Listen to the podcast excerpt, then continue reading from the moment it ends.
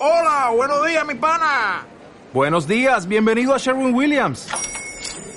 ¡Ey! ¿Qué onda, compadre? ¿Qué onda? Ya tengo lista la pintura que ordenaste en el ProPlus app. Con más de 6.000 representantes en nuestras tiendas listos para atenderte en tu idioma y beneficios para contratistas que encontrarás en aliadopro.com. En Sherwin Williams somos el aliado del PRO.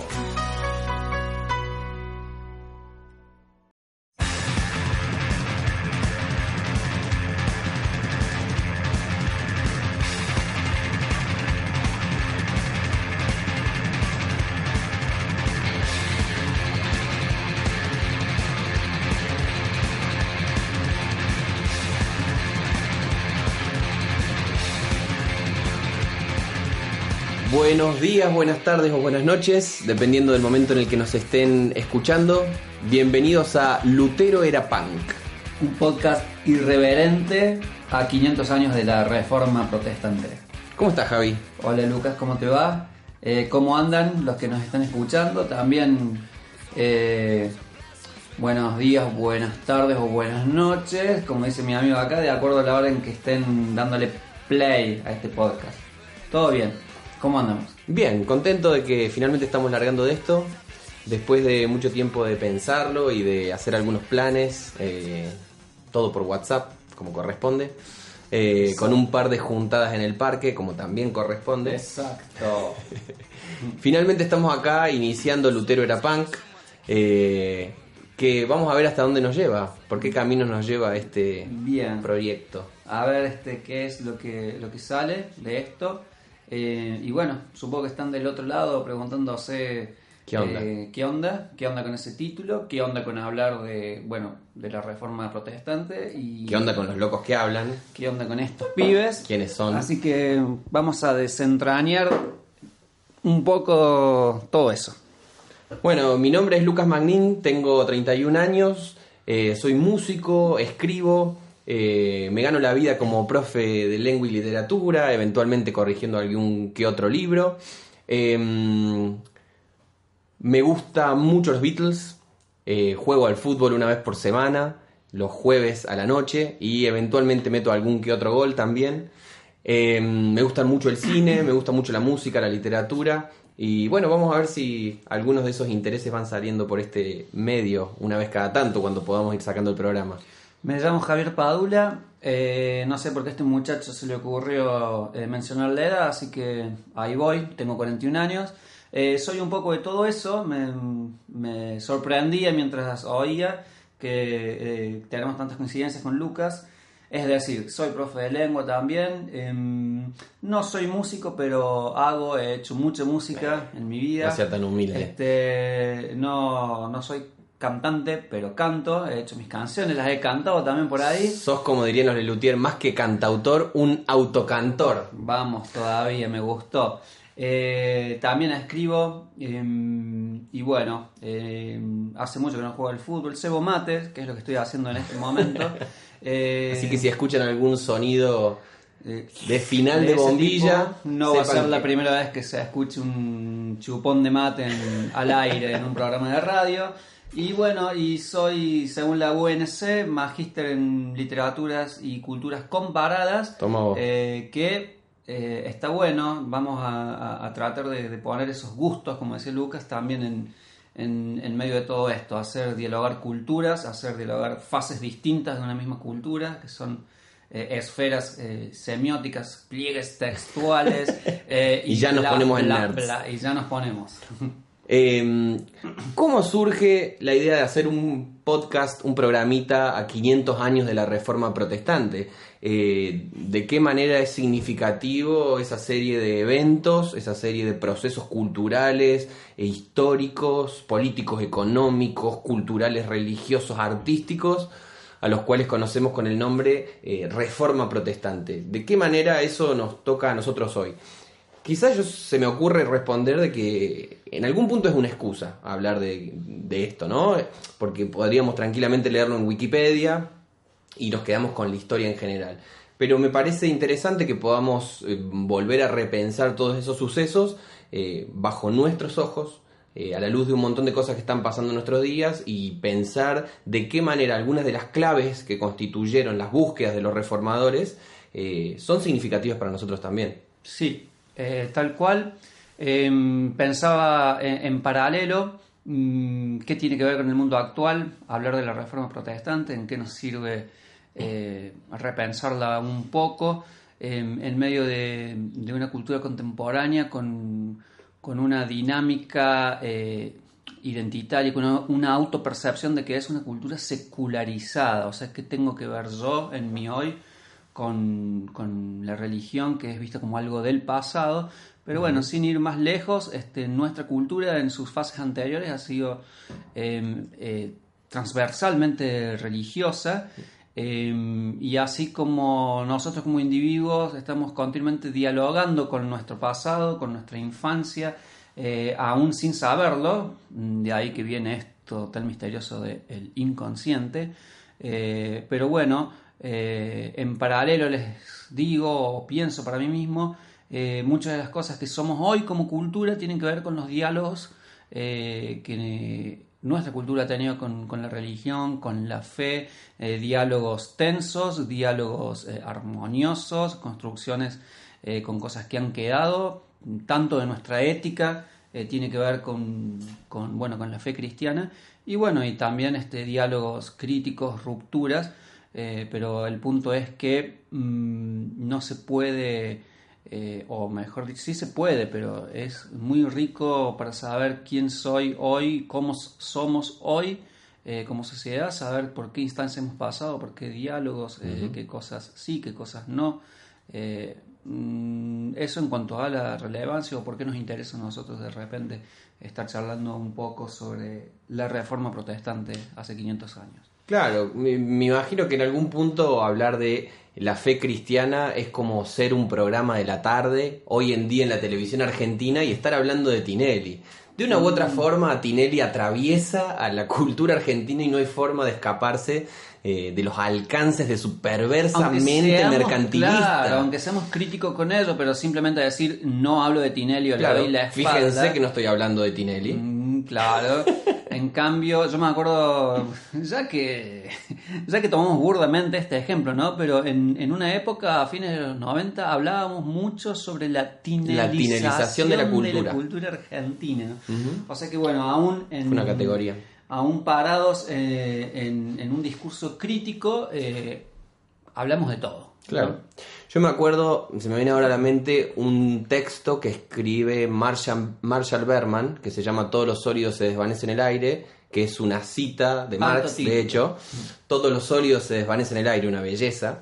Eh, y en donde eh, Marshall Berman, analizando a El Fausto, esa obra clásica de, de Goethe, como dicen los alemanes, Goethe decimos nosotros que en Córdoba, Em, Marshall Berman dice que la cultura en la que vivimos es una cultura parricida.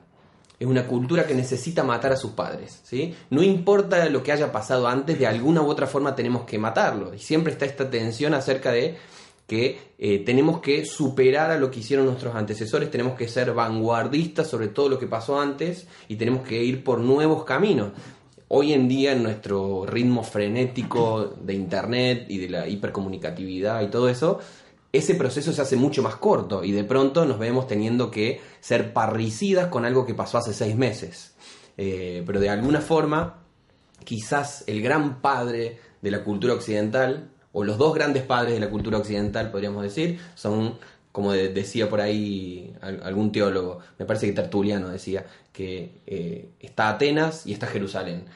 Está toda la cultura mm. griega, toda la, tradición de, la filosofía clásica griega y demás. Y está la teología cristiana, la herencia judeo-cristiana que de una forma atraviesa transversalmente, como dijiste hace un rato, nuestra cultura, nuestras prácticas, lo que pensamos, cuáles son los temas de discusión, sea que estemos a favor o en contra, volvemos a eso. Entonces es muy relevante ponerse a pensar de qué manera estamos configurados por eso, es parte de, nuestro ADN, y qué tipo de posicionamiento vamos a tomar hoy, con los problemas de hoy, sobre esas cosas que se dijeron quizás hace dos mil años.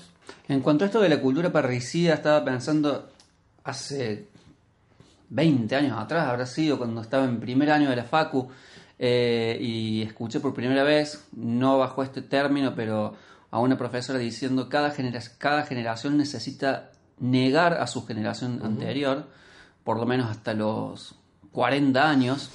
es una dinámica humana muy eh, arquetípica, al menos acá en la cultura occidental.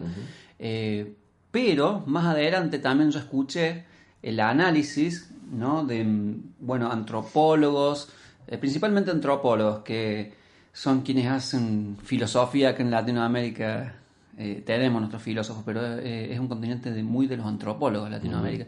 Em, analizando, el, analizando el pensamiento oriental, ¿no? Em, hemos dado con que, o ellos han dado con que rechazar o el mero rechazar, eh, ahí no se agota el superar ¿sí? a la generación anterior. De hecho, la sentencia es así. Superar no es meramente rechazar. el mero rechazo es no superar, es simplemente negar, no mirar eh, y salir caminando para otro lado, pero si no miraste no procesaste y si no procesaste no superaste. Quiero poner un ejemplo que también me viene a mente en, este momento eh, sobre lo que estoy diciendo. Hace unos 15, eh, 16 años, cuando fue la guerra de Irak, básicamente, escribí para la revista de la Facu un texto en el que más o menos mi, mi tesis, mi hilo argumentativo decía que esa guerra era una guerra muy profética, ¿sí? sea lo que fuere que eso significara, pero en sí tenía que ver con que el tema eh, religión estaba muy metido en los argumentos de la guerra. de los dos lados. Eh, y la gente en general, aún los críticos, aún los intelectuales, aún los que eh, se posicionan en, o se arrogan un lugar dentro del saber, ¿qué será eso? El saber. Anda a saber. Anda a saber eh, no conocían mucho de esos argumentos, ¿no? ¿Por qué? Y porque religión es cosa del pasado, ¿no? ¿Qué, me vienen con lo profético? Lo único que sé de religión es que es un arma de manipulación, eh, porque también, bueno, lo hemos, lo hemos sintetizado en eso como, como cultura de discurso crítico, ¿no? Pero entonces en el texto yo decía, como no conocemos... No entendemos lo que está pasando. Como simplemente decimos, ya fue, eh, quienes dominan y quienes usan a la religión para argumentar y para irse a una guerra, eh, ni siquiera estamos entendiendo cómo es posible que la estén usando. Eh, si tuviésemos más entendimiento diríamos, no, no, no, no, no te puedo creer ese discurso. No, no, no, no me tomes este texto para decir que te vas a una guerra. ¿Se dan cuenta? Entonces, em, en este sentido, conocer nuestro pasado tiene su relevancia. sí. Y creo que pensando en, cómo todo este pasado, ¿no? Hablemos de 2000 años de cristianismo prácticamente y de esta celebración, ponele, festejo, ponele, de 500 años de la Reforma. ¿De qué manera configura cómo estamos pensando el mundo, cómo estamos entendiendo nuestras propias acciones? Y seguramente vamos a ir a seguir desarrollando estas ideas, ¿no? Pero eh, se me viene como para alargar ahora mismo el hecho de que de una u otra forma somos todos herederos de este Lutero que era punk. Hasta los punks son herederos de Lutero. En realidad los punks son luteranos, podríamos decir. los punks tienen algo de luterano. Este... Por eso digo que... ¿Por qué Lutero era punk, Lucas? ¿Por qué le pusimos ese nombre? Ya no me acuerdo, pero Quizás diría que Lutero era punk porque hay una cuestión central en sus propuestas, y decimos Lutero para simplificar, pero en las cuestiones de los reformadores en general hay un montón de elementos en sus propuestas que son muy rupturistas para su tiempo y que de hecho inauguran una nueva sensibilidad, inauguran una nueva intelectualidad una nueva inteligencia en la forma de percibir el mundo. Eh, vino Lutero y pateó el tablero. Básicamente se resume en eso, ¿sí? Vino Lutero y pateó todo, eso fue muy punk para la época. Sí, ya, ya seguramente que vamos a entrar un poco con más de detalles en el asunto. Creo que parte de presentar este programa también, eh, antes de que nos enrollemos y nos enrollemos más, queremos decirle que vamos a desentrañar todo esto en una cierta cantidad de programas posteriores, donde nos vamos a meter... Eh, tema por tema, acá estamos todo como... Está todo fresco. Estamos introduciéndonos a qué es lo que vamos a hacer en capaz que 10, 15, 20 programas más. Sí, y desde ya les pedimos perdón porque nos vamos a ir por las ramas. Sí, eso, el- la posibilidad de irse por las ramas es esencial en toda conversación que sea interesante. Así que para mantenerlo interesante vamos a irnos sistemáticamente por las ramas y esperamos que nos toleren eh, la digresión. Yo me ponía a pensar, ¿no? Eh, y Piense digo. ¿por qué es relevante hoy en día hablar de esta reforma? Y quizás, más allá de uno de los argumentos abstractos que uno pueda pensar, siempre estamos hablando de una clave personal. Siempre volvemos a cómo me paro yo como individuo ante esto. Me acuerdo de una cosa que dijo Flaubert, que decía, Madame Bovary soy yo. ¿Sí? Sí. Incluso si está hablando de Madame Bovary en un millón de páginas, en algún punto Flaubert siempre está hablando de sí mismo. Y por eso creo que para nosotros, Javi, Lucas, estar haciendo este, este podcast eh, significa también estar hablando de nuestra propia herencia, porque los dos venimos de una herencia de la fe, de una u otra forma estuvimos atravesados por la fe desde muy chiquitos, por el cristianismo y por iglesias de herencia protestante. Tal cual, tal cual. A la vez, en nuestros recorridos, que tienen que ver con recorridos de fe, han sido, eh, o nuestros recorridos han sido itinerarios eh, no centrípetos, no esto de que, bueno, la idea general es que la religión es para adentro y sos sectario y... No, nuestros recorridos han sido eh, siempre en, en diálogos eh, y en cruces, eh, unos más heterogéneos que, que los otros, yo he tenido cruces bastante raros, con el afuera ¿no? cultural. Eh, entonces, eh, bueno, esto nos interesa mucho. Sabemos en realidad que eh, entre cultura y, fe hay muchos diálogos, muchos diálogos interesantes y, por eso es que nos ponemos a explorar esto. Sí, como hemos hablado en otras circunstancias, eh, quizás una palabrita que nos gusta es pensarnos como traductores culturales entre un afuera, entre comillas, y un adentro, entre comillas, eh, de alguna manera para ayudar a que otros, otra gente de fe entienda qué onda con algunos procesos y que gente que no entiende la fe quizás pueda entender alguna que otra cosa. Traductores culturales entre dos adentros que en sus polos más extremos han sido eh, adentros muy intolerantes el uno con el otro, ¿no? Mientras que en las fronteras hay muchas eh, eh, cuestiones bien ricas y prolíficas, ¿no? No sé si todo el mundo va a en- entender de primera esa frase, pero es muy interesante. ¿sí? el, el adentro pensado como un núcleo que tiene sentido, que se, mientras va yéndose a la periferia, mientras se va conectando con otra periferia que pertenece a otro núcleo, Se va volviendo heterogéneo. se va volviendo heterogéneo. Claro, los núcleos son duros, las periferias son heterogéneas y un poco más Claro. blandengues. Eh, en otros términos, los pupos céntricos son duros eh, y los em, entrópicos, los que miran para afuera, los que se les gusta situarse en las fronteras y bueno, se van haciendo múltiples. Sí. ¿sí? Yo pienso que incluso es interesante para gente de fe, gente incluso de tradición protestante, lo que en Argentina suele conocerse como la iglesia evangélica Los o los evangelistas. evangelistas. eh, incluso los evangélicos no tienen mucha percepción de por qué la reforma es interesante. No estoy percibiendo en el entorno que haya mucho ruido alrededor de que, oh, estamos a 500 años de la reforma y en realidad, bueno, miro para atrás y recuerdo mi, mi, mi, pasado por, eh, por la iglesia evangélica. mm, como decís vos, no veo mucha conciencia de que se sea heredero de la eh, reforma protestante, ¿no?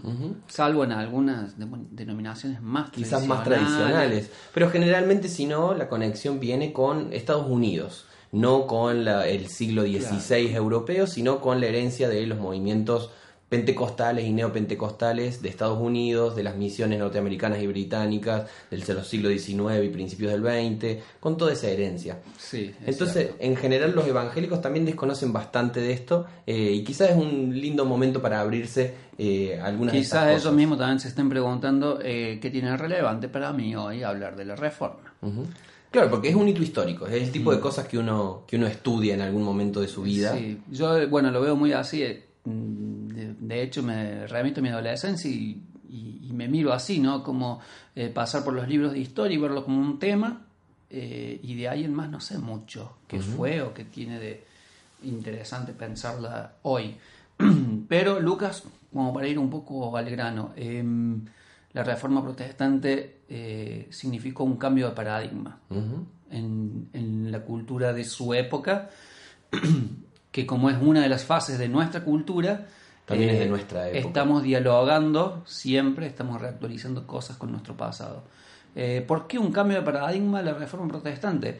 Eh, en teoría es una reforma religiosa, ¿no? Aquel concepto a tener en cuenta es que como aquella época era una época en su totalidad religiosa, la sociedad era una sociedad religiosa, hacer un cambio en el campo de lo religioso, Cambia una todo. reforma en el campo de lo religioso, era hacer una reforma en todos los campos que estaban atravesados por lo religioso. Claro, cuando los reformadores dicen Dios es de tal manera, la iglesia es de tal manera, la Biblia es tal cosa, en realidad también están diciendo un montón de cosas acerca de qué es la cultura, qué es la autoridad, qué es eh, lo civil, qué es lo privado, lo público, qué es el Estado, cómo se debe manejar la economía, las artes, desde qué punto las pensamos. Entonces sí, esa es una idea central y que también va a ir volviendo en los diferentes programas.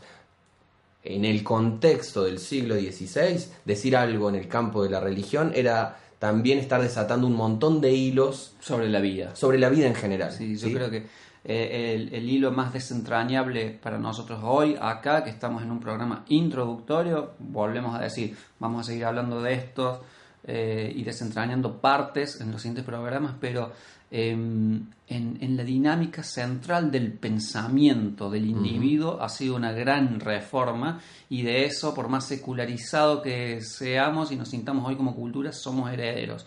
¿Por qué? ¿A qué me refiero?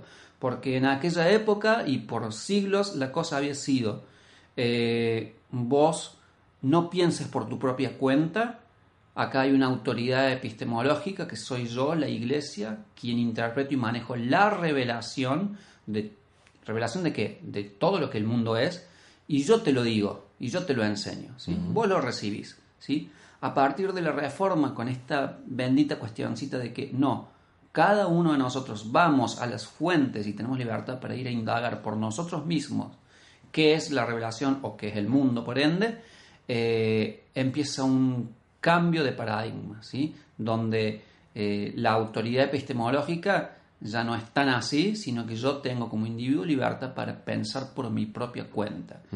Vamos a desentrañar mucho más esto. Una y otra ¿verdad? vez, seguramente en Pero los de hecho programas. es muy central, neurálgico para lo, lo que queremos, o para lo que estamos presentando y lo que estamos charlando. ¿no? Sí. Así que bueno, quédense pensando, nos vemos en la próxima entrega de Lutero era punk.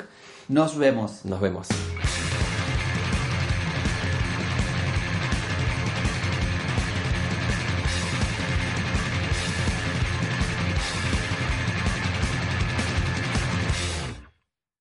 En Sherwin Williams somos tu compa, tu pana, tu socio, pero sobre todo somos tu aliado, con más de 6.000 representantes para atenderte en tu idioma y beneficios para contratistas que encontrarás en aliadopro.com. En Sherwin Williams somos el aliado del PRO.